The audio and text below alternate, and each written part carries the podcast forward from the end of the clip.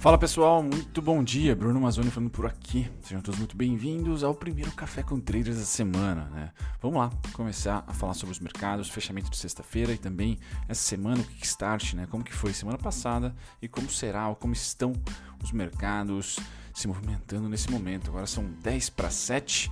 Eu sou Bruno Mazzoni e você que precisa receber as notificações, às vezes não está recebendo pelo YouTube, eu sei que tem bastante gente que está reclamando eu criei um canal no Telegram.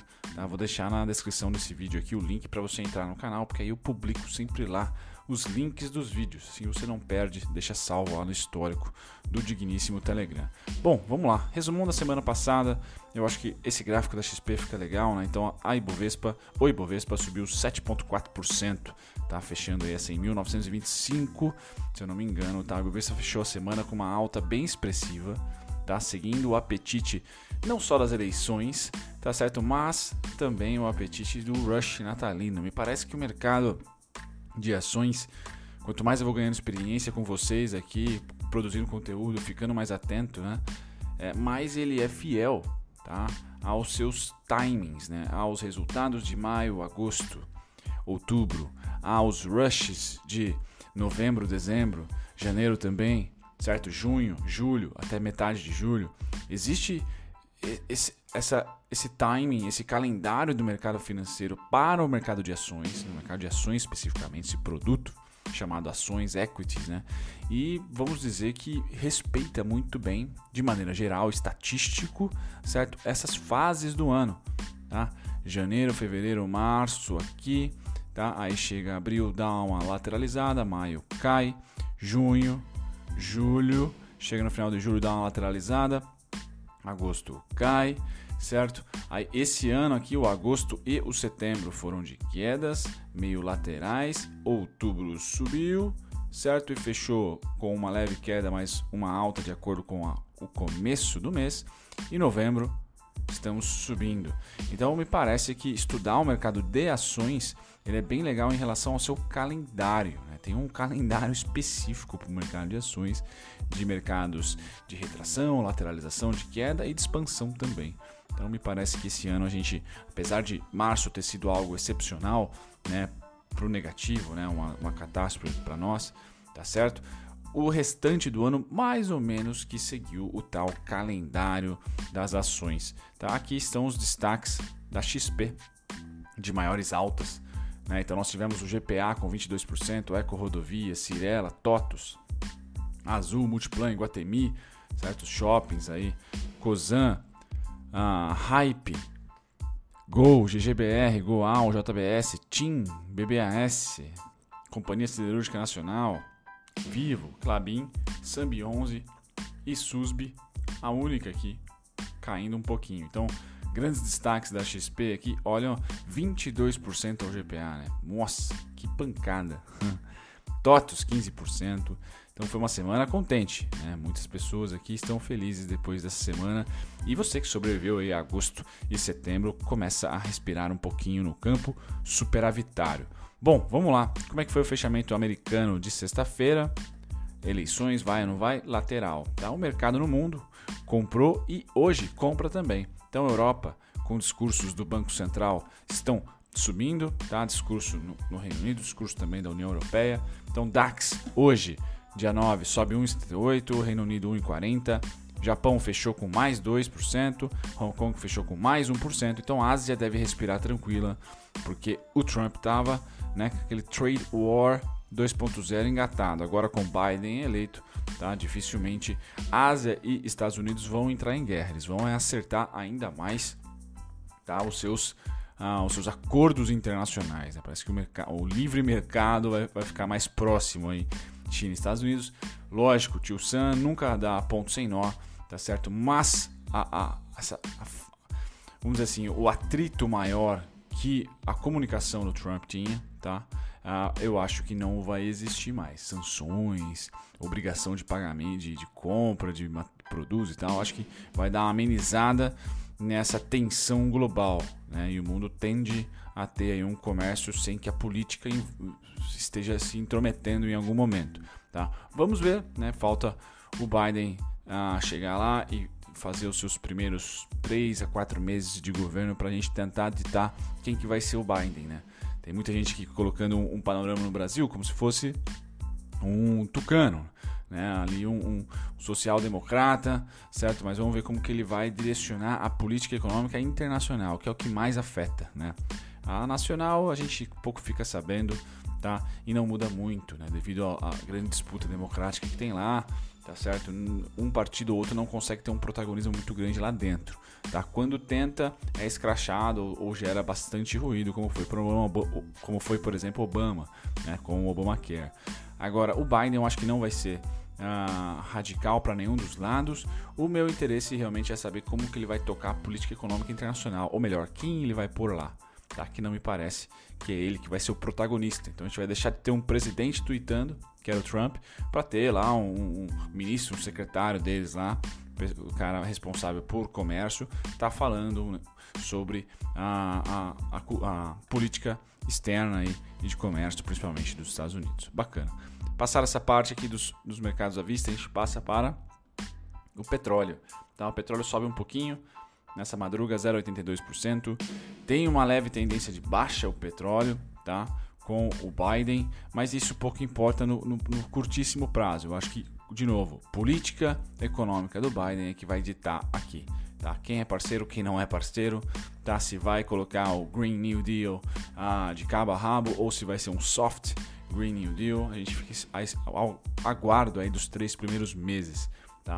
Metais, Ouro sobe 0,45, prata sobe 1%, desde que o Biden eleito, esses dois aqui subindo, tá? Ou pelo menos com a, com a possibilidade do Biden eleito, esses dois subindo. Minério de ferro sobe para 117 hoje, tá certo? Também sobe no, na, na commodity de minério de ferro. Bom, agrícola agora a gente passa para o café. Café sobe 0,94, certo? O algodão cai 2,07 hoje, uma queda brusca aqui para o algodão, SLC. Soja neutro, Trigo cai 0,58. Trigo muito muito de olho aqui em M dias branco, tá? Não pelo trigo, mas pelo dólar. Então Biden tem essa expectativa aí com o Biden no poder do dólar dar uma derrocada e já caiu bastante. Tá falado aqui, mas acho que todos os influenciadores aqui do YouTube eu venho eu assisto muito o Fernando Urich, né? Então ele também comentou bastante a perspectiva do democrata no governo é que o dólar se enfraqueça. Então, sim, né, com o dólar se enfraquecendo, a M. Dias Branco, M. Dias Branco tem uma vida mais tranquila. Tá? Então, pode ser aí um setor ou uma empresa específica né, que eu, por exemplo, vou estudar sem dúvida nenhuma com essa derrocada do dólar. Tá? Açúcar sobe 2,97, grande destaque, quase a 15 centavos. Tá? E depois a gente termina com milho, queda forte de 0,86. Forte para commodity, né? 0,86. Certo? Setor agora de proteína animal, a gente vai dar uma olhadinha aqui. Uma queda dos suínos um pouco mais brusca, tá? de 3,74%, mas ainda na casa dos 64, 65, certo? Futuros de gado engorda caem em 0,33, tá? E futuros de gado em pé sobem em 0,25. Tá? Então nada a comentar aqui ainda. 130 a 140, 60 a 70 e aqui 105 a 110, tá? Para o futuro de gado engorda. Estão todos laterais aqui essas commodities, tá certo? Passado da proteína, a gente volta aqui para o índices, para os índices, quem opera aí mercado futuro. E hoje é um dia de compra, a não ser o patinho feio que está neutro, que é o S&P. Mas Nasdaq, da, Nasdaq vai ser difícil tirar a alta dos caras, tá? Porque é importantíssimo, tá? Uma boa relação, uma boa não, uma uma pacífica relação tá, do Tio Sam com a Ásia, principalmente China, Hong Kong, tá? Porque tem muita base industrial na China tá? das empresas de tech. Então, Nasdaq com o Biden eleito está no céu. Tá? 1,78 de alta, Dow Jones 1,39 de alta, Nikkei 2,36 de alta, DAX 1,80, tá? O Ibov fechou na sexta-feira ameno, né, neutro. Hoje deve ter uma abertura de novo, neutra positiva, neutra para cima. O mercado não está vendedor.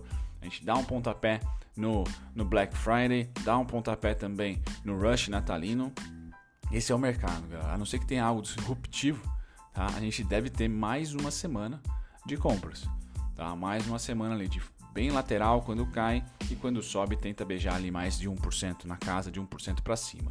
Tá? Esse é o viés que eu tenho. Lógico, café, da, café da, com traders é diário, então amanhã, se acontecer algo, hoje não tem noticiário importante, mas vai que aconteça algo, né? um tweet, uma fraude, algo do tipo, lá nos Estados Unidos principalmente, a gente volta aqui amanhã para dizer: opa, calma aí, voltemos na opinião.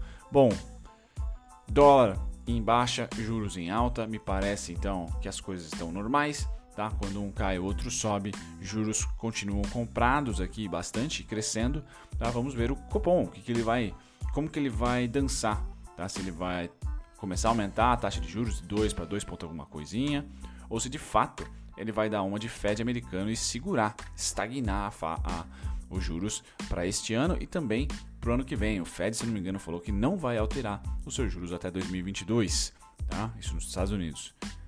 Já o dólar diminui um pouco a força compradora, tá? Pressão forte no dólar aqui, porém comprado, tá? Então essas quedas do dólar atuais, tá?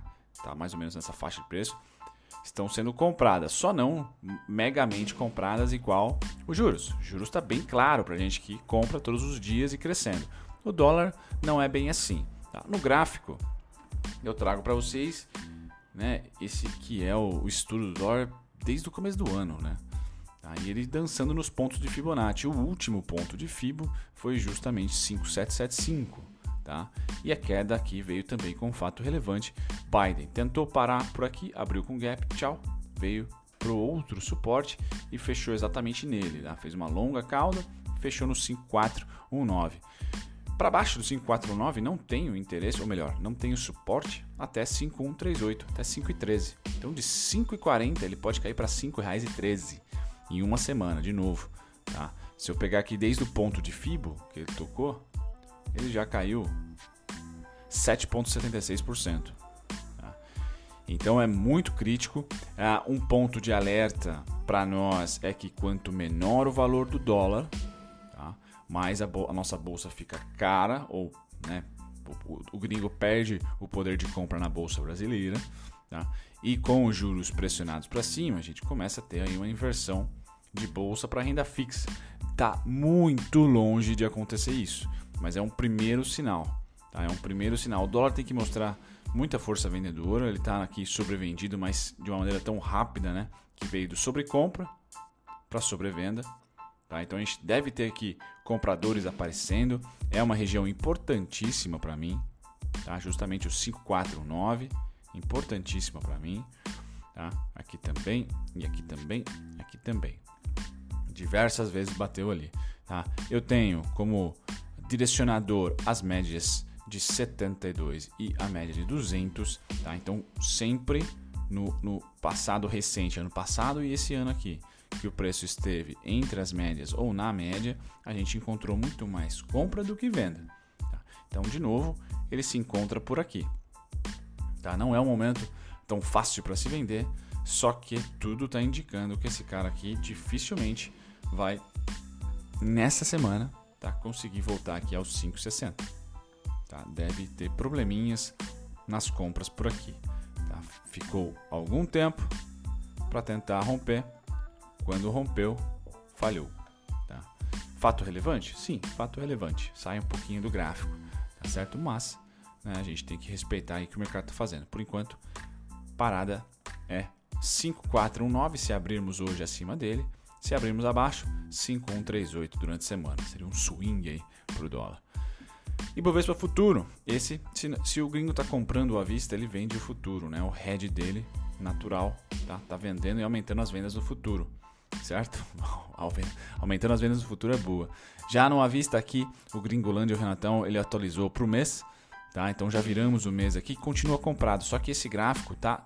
O verde aqui, ó, que é o fluxo, é o saldo gringo, ele está subindo desde outubro. Quem acompanha o café aqui, então todos os dias ele foi subindo. Tá? Então é muita compra. É o rush natalino. Que começou no começo de outubro e aí o preço respeitou essa compra. Tá? O preço das ações respeitaram essa compra. E lá no fim de outubro, reeleição, deu uma caidinha. Novembro já, pum, volta de novo a subir. Tá certo? O, o fluxo e o preço, eu acompanho a WZ também. Tá? Olha aqui, ó. Esse dia aqui, dia 29 de outubro. Essa subidinha aqui, ó, se deu no 30, dia 29 também. 29 e 30 de setembro. Então aqui o fluxo foi comprador. Nessa venda, tá? Então é muito importante eu falar isso para vocês porque eu me norteio por isso, tá? Vamos colocar as outras vendas de verde. Essa venda, essa venda essa venda. As vendas, as vendas em verde, quando eu fazia o café com traders para vocês aqui e acompanhava o fluxo, eu dizia, olha, essa venda aqui tem fluxo vendedor. Os gringos lá estavam vendendo, mercado à vista, tá certo? Vendendo, pum, pum, pum, beleza. Essa venda em vermelho, ela veio sem nenhuma gota de venda. Nada. Nada, nada, nada. Então toda essa venda que gringo comprou. Por quê? Porque lá no, no gráfico do fluxo, do saldo, que eu já vou passar para ele, a gente viu que outubro foi comprador. Em novembro, outubro, de novo, esses dias aqui, ó, nenhum rolou venda. Então, opa, começa a acender um, um alerta assim, hum, talvez um rompimento em falso, tá? E aí, putz, o mercado não dá oportunidade aqui, né? Em, em basicamente, basicamente, 1, 2, 3, 4, 5, 6, 7 dias, sobe 15%. Aí você vai falar para mim, poxa vida, né? Só, só sendo um mago para descobrir isso. Tem como tentar especular, nunca perfeitamente no preço, mas tem como tentar especular por fluxo. Então a gente percebeu aqui, ó, só compra, tá? Então essa venda aqui foi a venda diferente, que não teve fluxo vendedor. Bacana. Passado, resultados da lojas Renner mostram um avanço no varejo eletrônico. Então, o pessoal da Levante falou: olha, o ponto positivo foi o crescimento de 200% nas vendas online, que representaram 16% do total. Então, todo mundo está correndo para o online. O controle das despesas com vendas gerais e administrativas com queda de 3,5%. Então, diminuiu a despesa, aumentou a receita e no mundo online o mercado gosta, sem dúvida nenhuma. E lojas Renner é muito redondinha, né? acho que do setor é a empresa que o mercado mais gosta. Tá? E isso a gente vê o preço também tentando dar uma sobrevivida a todos, tá? a todo o imbróglio que foi tá? final de julho, agosto, né? até outubro. Tá? Então, para ela, galera, a análise gráfica que eu tenho aqui bem simples, certo? 40 e 15 já é suporte e foi um belíssimo ponto na sexta-feira, tá? Mas é o principal ponto do ativo tá? Que o ativo tem mais dificuldade e que é mais bipolar, ou seja, de baixo para cima resistência, de cima para baixo suporte. Então esse é o ponto mais importante para mim nela. E essa semana, se a gente abrir acima dele, tá? Eu só tenho parada lá em 50 e 21. Depois a próxima, 57 e 63. Abrimos para baixo, vou pôr em vermelho aqui. Abrimos abaixo, né? Ou fechamos abaixo durante a semana, 30 e 50. Certo? Simples, nada mais, nada menos. Quem gosta de análise técnica, indicadores, né? Temos aqui que vencer essa chata da média de 200. Tá? Ela é bem cirúrgica aqui em relação a suporte e resistência, tá certo? Mas Lojas Renner ah, tá, por enquanto, na minha opinião, acima dos 40 e 15, que é o ponto mais importante. Tocou no 40 e 15, tem volume. Tocou no 40 e 15, tem volume. Tem volume. Certo? Então o mercado vai deixando pegadas, tem volume o mercado vai deixando pegadas aí da onde está ali o ponto de interesse, certo? Bom, galera, aqui fechamento para vocês, mais, as, os pontos mais as ações mais importantes que subiram mais, né? Então de volume, OIBR, IRB, Cogna, Via Varejo, Bradesco, nada de novo no front, tá? De alta, destaques para Eternit, uh, destaques para Mil. é, eu tenho Mil, sim com 9,48% de variação na sexta-feira. Ela chega aqui muito próxima do, do, meu primeiro ponto de entrada. Não tocou no segundo, então estava no loss, agora basicamente zero, né? Se não me engano, meu ponto de entrada é 30 e 37 ou 30 e 39, algo assim. É 3 e 37 ou 3 e 39. Se fosse 30, eu tava milionário. Ah, Wiz também um bom destaque de, bom destaque de alta, tá? Essas seriam as principais. Na baixa, semana passada difícil, né? Acho que a Alpa, né, um destaque negativo na baixa. Rumo, também um destaque negativo na baixa, tá? Suzano com dólar caindo pode começar a ter problemas, tá? Pets está no meu radar, mas ainda está muito cara, muito cara na análise técnica, tá? Não é na análise fundamentalista. Galera, é isso. Fico com vocês aí no chat já já. Um grande abraço. Tchau, tchau. Muito obrigado a você por ter ficado até o final. Nem sempre eu apareço durante os vídeos, então deixa eu aqui me apresentar. Meu nome é Bruno Mazzoni, sou analista CNPIT. Estou aqui no YouTube já há próximos de dois anos, tá? Sempre comentando sobre ativos específicos ou um grupo de ativos. Então convido você que ficou até o final a visitar a minha descrição, tem lá todos os conteúdos meus gratuitos para você que aprender sobre análise técnica, aprender sobre valuation, análise fundamentalista, tá certo? E também outros conteúdos curiosos sobre o mercado financeiro. E se você quer assistir sobre um ativo em específico, uma ação específica, vá na aba playlists e digite tá, o ticker ou o nome da empresa, mas principalmente o ticker da ação e eu vou ter com certeza um vídeo para você lá, tá certo? Me apresento e fico por aqui. Até o próximo vídeo. Tchau, tchau.